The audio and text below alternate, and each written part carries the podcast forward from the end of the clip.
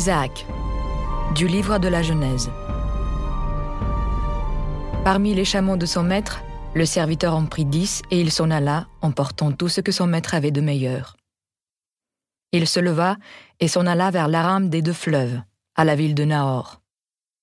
Il fit agenouiller les chameaux en dehors de la ville, près d'un puits d'eau, à l'heure du soir, l'heure où les femmes sortent pour y puiser.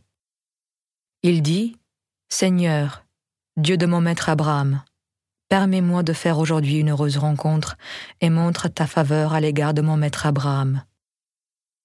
Me voici debout près de la source, et les filles des gens de la ville sortent pour puiser de l'eau. Il n'avait pas fini de parler que sortit Rebecca, la fille de Bethuel, fils de Milka, elle-même femme de Nahor, le frère d'Abraham. Elle portait sa cruche sur l'épaule. La jeune fille avait très belle apparence. Elle était vierge. Aucun homme ne s'était uni à elle. Elle descendit à la source, emplit sa cruche et remonta. Le serviteur courut à sa rencontre et dit De grâce, donne-moi à boire une gorgée d'eau de ta cruche.